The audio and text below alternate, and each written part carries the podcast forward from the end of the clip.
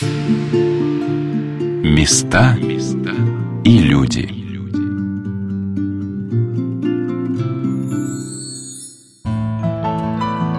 Здравствуйте, меня зовут Ольга Королева, и сегодня я рассказываю вам о жизни воинского храма.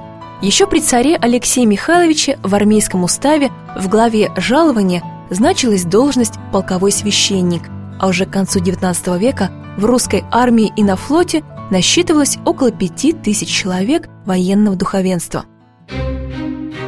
Существовали в воинских подразделениях и свои храмы, передвижная церковь-палатка или комната в казарме. Затем стали появляться и полноценные полковые храмы. Особенно активно их стали строить после войны 1812 года, чтобы увековечить подвиг героев и вознести благодарность Богу. Московский храм Благовещения Пресвятой Богородицы заложили в Сокольниках в 1903 году. В торжественной церемонии участвовал генерал-губернатор Москвы, великий князь Сергей Александрович. А строили храм саперы, жившие в сокольнических казармах напротив церкви, рассказывает настоятель храма протеерей Михаил Васильев. Исторический храм был создан действительно воинским. Шестая саперная бригада построила в 1906 году. То есть воины, вернувшиеся с русско-японской, построили этот храм по типовому проекту воинского храма. Даже архитектор был инженер-полковник Вершбицкий Федор Михайлович. И строила храм рабочая команда, как мы знаем из архивных документов, под командованием поручика Грюнфельда из псковских значит, немцев брусевших. Вот. И первый батюшка, отец Василий Слюнин, герой Порт-Артура, кавалер трех боевых орденов с мечами, контуженный, с крестом на Георгиевской ленты, с формулировкой в официальной реляции достославной во всей российской армии за подвиги в Порт-Артуре был приведен настоятелем нового храма. Вот. И мы, соответственно, увидели что в тот короткий промежуток времени, который был у нашего храма до большевистской революции, храм использовался именно как воинский приход по метрическим книгам, сохранившимся, мы знаем, за 13-14 год насчитывал всего 20 э, человек женского пола, а мужского полторы тысячи. То есть э, здесь. Причем из них половину составляли матушка отца Василия и доченьки. То есть женского пола здесь почти не было. Вот, сейчас поэтому мы наверстываем, хотя тоже. А сейчас? Ну, тоже, да? Сейчас, сейчас, конечно, перекос есть, но не такой. Дело в том, что здесь, в Москве, войска не стоят. Они стоят уж всяко замкадом, и только периодически, когда подготовка к параду, вот, э, войска прибывают, или какие-то мероприятия разовые. А так, в основном, у нас э, тоже храм не имеет большого количества воинов. Здесь рядом находится управление командующего ВДВ, какие-то войны, которые обеспечивают, офицеров в штабе, которые все время заняты. Подробно об истории храма каждый желающий может прочитать на большом интерактивном мониторе, установленном внутри церкви.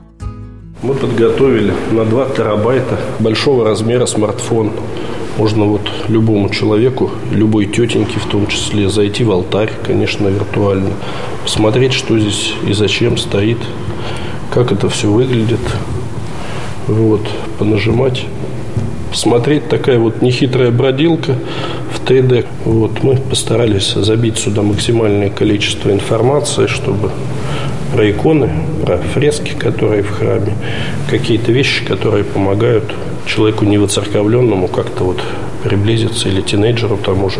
Потом, что важно, здесь есть какая-то информация, которая тоже объем в душе создает, ну, например, по истории храма, от закладки строительства, разрушения храма, все архивные документы. Вот можно посмотреть, пожалуйста, удостоверение дано инспектору отдела АРМ Адмнадзора товарищу Сафронову в том, что ему поручается ликвидировать церковь так называемого Благовещения на 12-й Сокольнической улице. Основание постановления Президиума Моссовета. Вот, это 9 августа 26 года. Вот храм был закрыт, духовенство было репрессировано. Отец Александр Орлов в 1937 году расстрелян, последний священник. Вот переписка группы верующих пытались обжаловать эти решения. На три года отсрочили закрытие храма, но тем не делали. Не менее, вот видите, ходатайство военнослужащих местного гарнизона в 26 году, рассмотрев ходатайство о ликвидации церкви Благовещения и передаче ее помещения под клуб первого полка связи и принимая во внимание протест за многочисленными подписями верующими против закрытия данной церкви, Управление делами Президиума Совета сообщает, что означенное ходатайство удовлетворить не представляется возможным. Короче, все, судьба была решена. Ну вот, послужили и на великомученика и целителя Пантелеймона 9 августа 26 года вот, соответственно, все у нас было срушено. Провели ударный коммунистический субботник военнослужащие, снесли купол, колокольню, всю штукатурку сбили. До нашего прихода так храмы не оштукатурили, весь 20 век он был не оштукатуренным. Вот. Разделили на этажи позже уже бетонными блоками и из клуба сделали губвахту, а потом узел связи. Вот. Ну вот можно посмотреть, как все это возрождалось как это алтарная часть, где кочегарка была. Вот мы восстанавливали все это. С 1965 года помещение церкви занимала фельдъегерская служба, где обрабатывали секретную корреспонденцию. Отец Михаил вспоминает, что в начале 2000-х годов, чтобы осмотреть храм изнутри, даже пришлось пойти на хитрость, так как священников внутрь не пускали – История была, да, что поставили, бойцу дали небольшую камеру, десантнику зашел, снял тут все, принес нам. В 2004 году отца Михаила назначили настоятелем храма в Сокольниках. Началась его реставрация. Нарастили разрушенный купол, восстановили колокольню, убрали все межэтажные перекрытия и вывезли 150 20-тонных контейнеров мусора – а 19 декабря 2014 года, в день памяти святителя Николая Чудотворца, святейший патриарх Кирилл совершил чин великого освящения возрожденного воинского храма и возглавил божественную литургию. Вот сегодня, вспоминая святителя Чудотворца Николая и в его честь, произнося эти дивные слова апостола «Поминайте наставников ваших», мы вспоминаем наших наставников. У каждого были такие наставники. Добрые учителя, старшие товарищи, родители, старшие братья и сестры, командиры, достойные государственные мужи, которые украсили дивный небосклон нашей отечественной истории, подобно ярким звездам. Поминать наставников означает продолжать их дело, а в преемстве содержится великая сила, ибо через преемство – каждое последующее поколение людей обогащается мудростью и святостью тех, кто является для них примером и авторитетом из прошлого. Молитвами святых угодников Божиих, каждый из которых авторитет в церкви, каждый из которых наставник. Пусть Господь хранит всех нас, помогая всегда иметь мудрость, поставлять себя под водительство тех, кто является подлинным наставником и подлинным авторитетом, и кого мы принимаем не за страх, а по совести и своему разумению. Аминь. С праздником поздравляю вас всех. Сейчас реконструирован сквер около церкви и благоустроена храмовая территория. Возведено и расписано здание трапезной – Продолжается работа по созданию воинского музея. Патриаршее подворье окормляет воинов-десантников по всей стране. Каждый год в полевых условиях служится более 70 литургий. О специфике военного служения настоятель Благовещенской церкви протеерей Михаил Васильев. Чем военный священник от гражданского отличается? Все очень просто. Мы э, не э, работаем с э, людьми здесь, на церковной территории нашей, да, храмовой, а идем вместе с ними туда, где они выполняют задачи. И вот отличие качественных мы подчинены прежде всего специфике службы воинов, и вместе с ними, как это называется, тяготы лишения разделяем, и вместе с ними перемещаемся. Вот недавно в очередной командировке. Они же не кончаются, как начались с Боснии и Косово, так и не кончаются уже 20 лет с лишним. Это в поле, где у тебя только, э, соответственно, как у замполита, только язык твое оружие, да, и основной методический прием, чтобы сделать проповедь эффективной, это не делай, как я сказал, а делай, как я. То есть, если ты встреваешь первый, то люди в тебя начинают начинают доверять и за тобой идут. А если ты тело, которое нужно отдельно кормить по специфическим представлениям о питании, у нас там пост, то есть задача не создавать проблемы, ну, что дают, то едим, что не создавать какой-то специальный там номер в полевых условиях, это и невозможно. А вот что есть, вот коврик, спальник, вперед и все.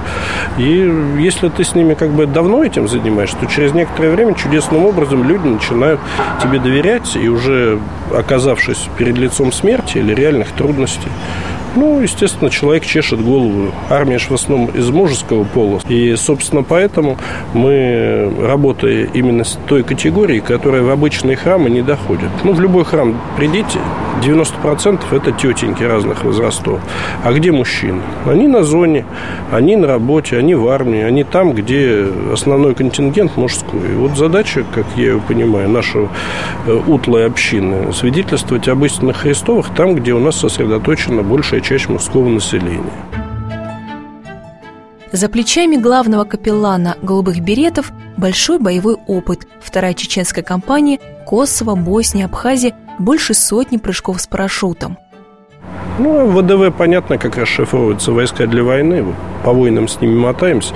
Чешет голову, задают вопросы, исповедуются, причащаются. Вот за прошлый год тысяча у нас 17 с половиной исповедовалось, причастилось в ходе командировок. За эти -то примерно такие же. То есть это же люди, которые большинство причащаются, исповедуются первый раз в жизни. То есть не знают, что такое хорошо, что такое плохо. Или эти представления отличаются сильно от христианских.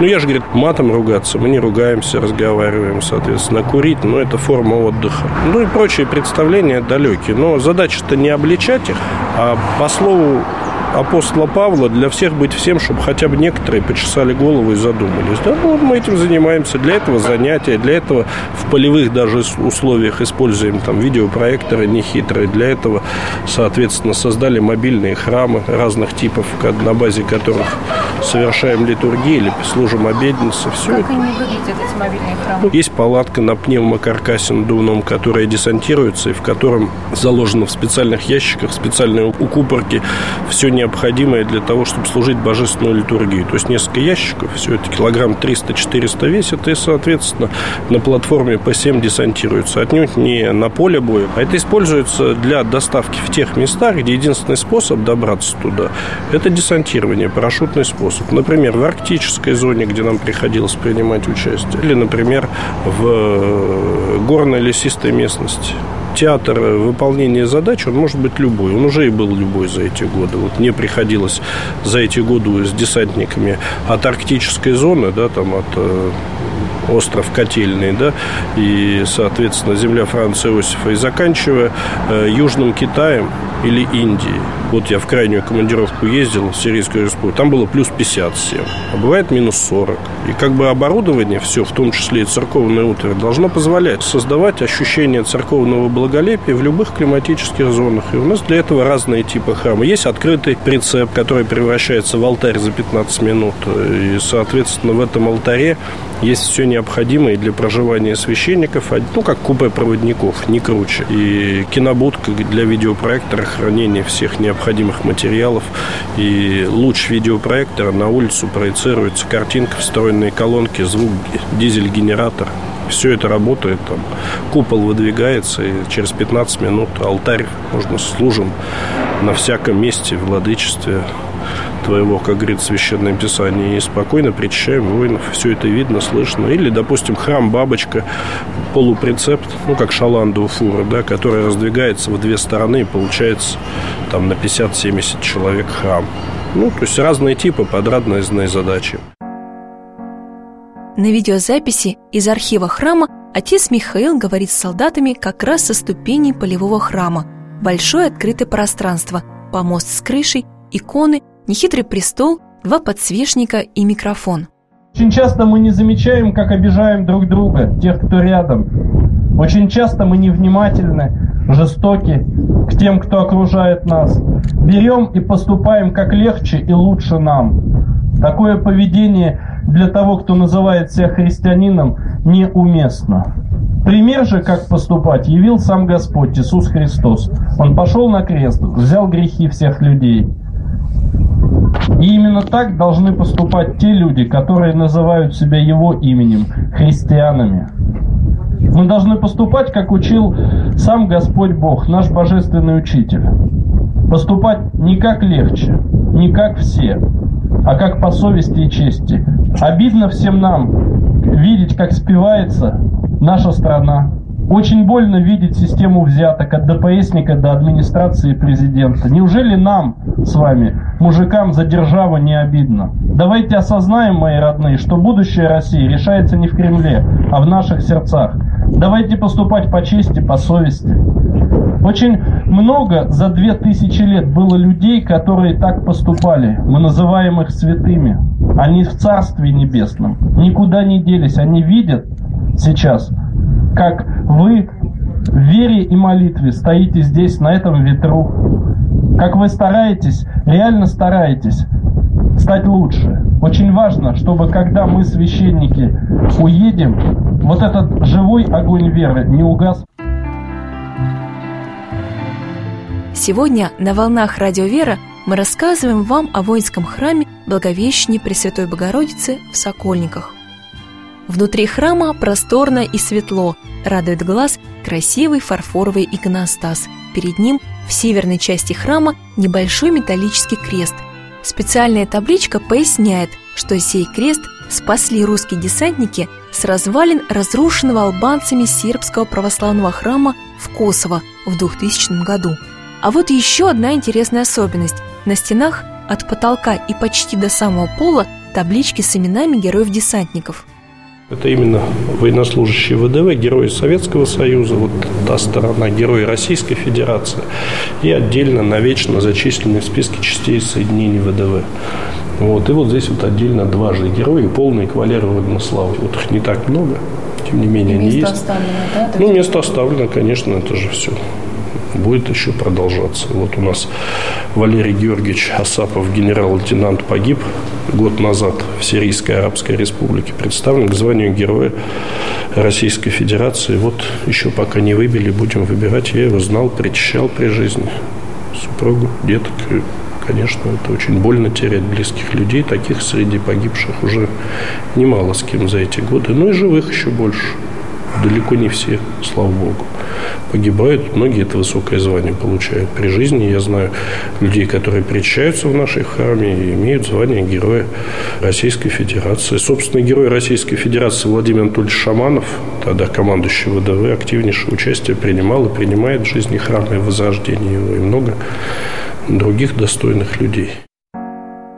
У выхода большая мозаичная икона. Это суд Божий. Вот мы придумали такую композицию, взяли здесь из всяких таких э, книг старинных. Суд Божий, на который предстают, как вы сами видите, и воины, и священники полковые, и сестры милосердия, и воины всех поколений, от древнеримских легионеров до современных солдат и офицеров российской армии или вот красногвардейцев с орденом Красного Знамени 20-е годы в характерной Буденовке. Все же на суд Божий пойдем, и вы, и я, и все начальники. Но мы-то за себя будем, а не за начальников отвечать. Но максимум за жену и за деток. Поэтому как потопаешь, так полопаешь. Голову чеши, смотри на среднюю продолжительность жизни в регионе вспоминай слова Священного Писания. Дни лукавы суть. Кажется много, а на самом деле чик и на небесах. Это все очень быстро. И мы это знаем, и очень много имен, которые вы видите на стенах храма, это молодые люди, жизнь которых оборвалась которые ушли в вечность раньше, чем им хотелось бы. И, собственно, для того, чтобы таких было больше людей, которые осмысленно, осознанно проживают эту короткую земную жизнь и трудятся, наши подворье. У нас есть приписные храмы еще несколько на территории воинских частей в Подмосковье, где стоят наши части соединения ВДВ. Поэтому еще раз говорю, что вот э, богослужение, которое мы совершаем, службы, это верхушечка айсберга. Это самое простое, радостное, в хороших уже вполне бытовых условиях. Но этим все не исчерпывается.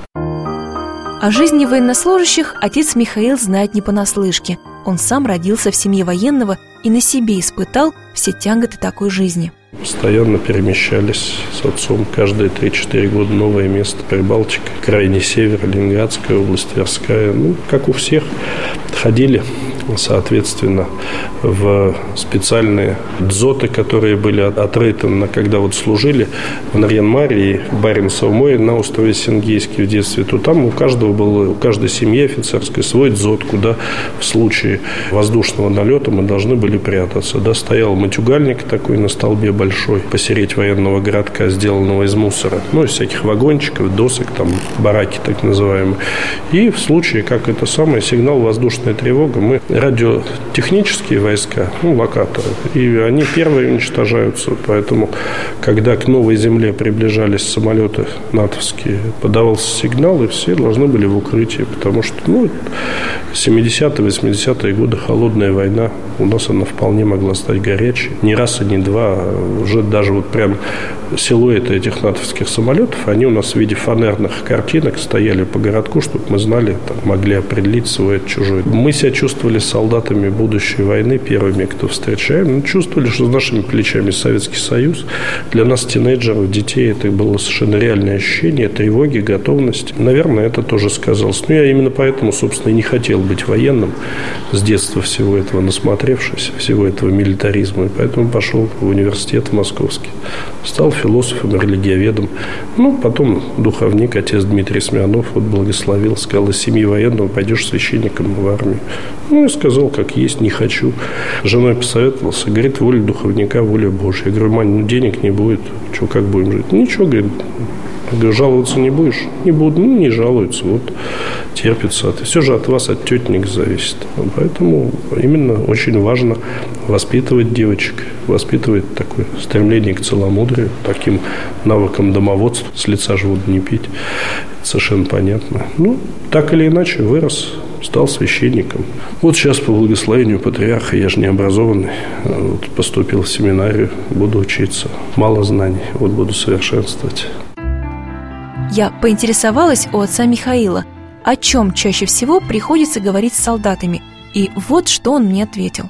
Солдатам рассказываем простые вещи, очень быстро актуализирующие в армии. Ну, три дня прошло, мамины пирожки кончились. Человек начинает тосковать. Мы объясняем, как бороться с этими мироощущениями, что жизнь кончилась, что все, ничего не будет. Вот я говорю солдату, боец, вот представляешь, раньше делал твой предок наколку себе на плече ДМБ 2045 и, соответственно, служил, да? Посмотрит в бане, когда моется. Сколько там, 12 лет осталось, а уже немного, все, и служит, да? А тебе реально 12 месяцев послужить. Просто человек действительно должен научиться ценить в разлуке. Сразу начинаешь понимать, как тебе дурак мама, папа, кроватка, подушка. А когда человек все это имеет, то не ценишь обычно то, что имеешь. А так раз человек в больницу даже попал с какой-то ерундовой болезнью, и все, ему уже домой хочется, да? Ну и вот человек научается не только хочу, а еще надо научается вовремя вставать, вовремя, соответственно, по распорядку питаться, а не когда холодильник открыт целый день. Ну, эти навыки, конечно, для человека, особенно в мегаполисе, представляются почти подвигом. А ты на свежем воздухе с метлой походи или с автоматом. Пригодится. Попрыгай из нормально работающего самолета с мешком за спиной на полной скорости. Парашют тяжелый? Ну, 10 килограмм. Ну, основной и запасной вместе. У нас многие на себя надевают больше всяких предметов. Ну, горнолыжники, например. О чем солдаты спрашивают? Чаще всего, где найти нормальную жену нестервозную.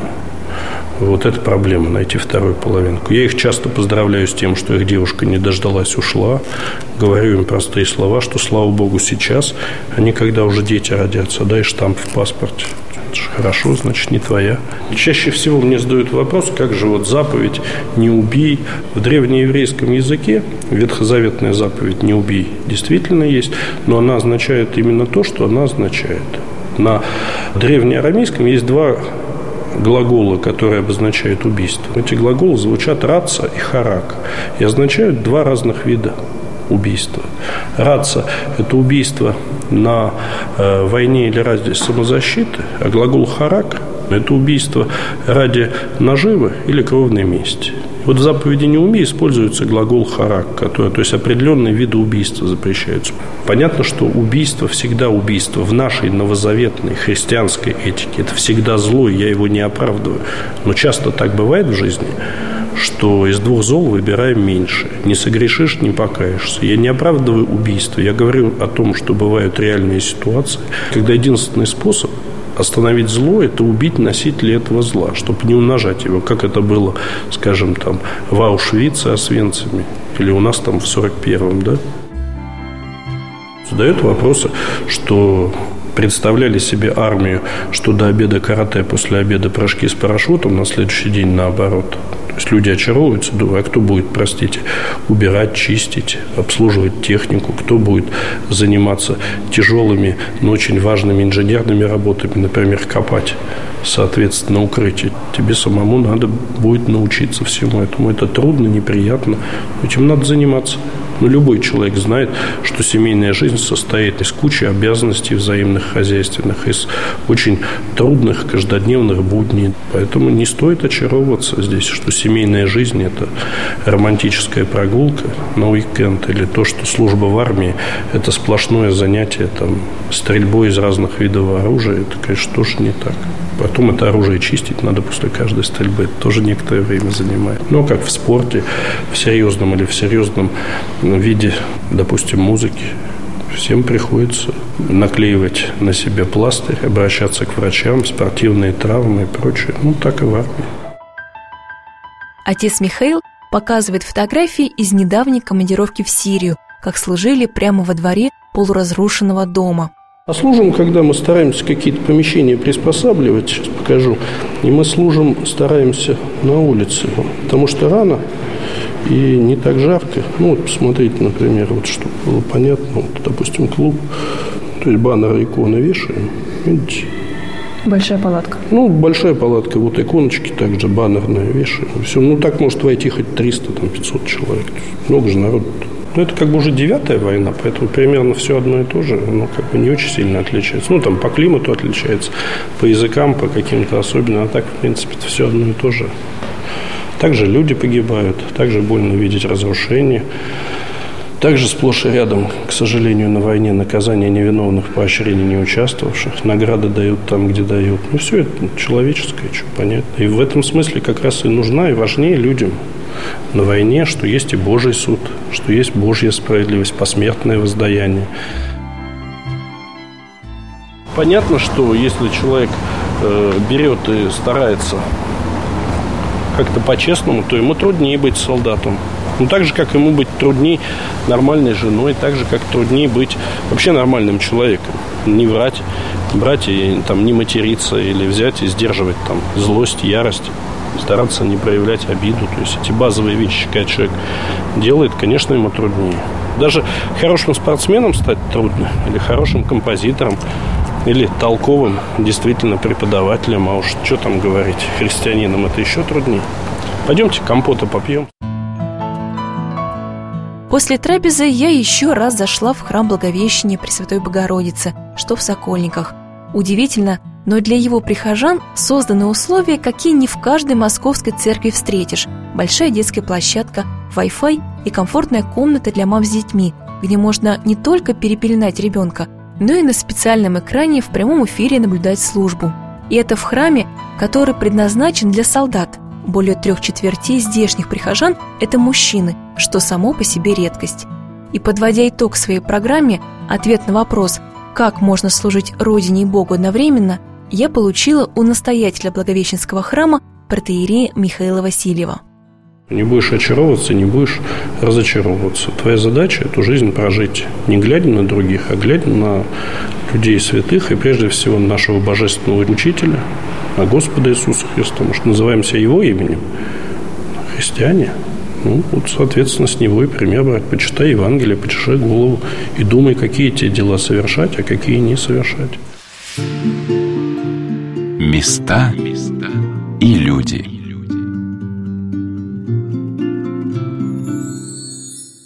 Программа произведена с использованием гранта президента Российской Федерации на развитие гражданского общества, предоставленного Фондом президентских грантов.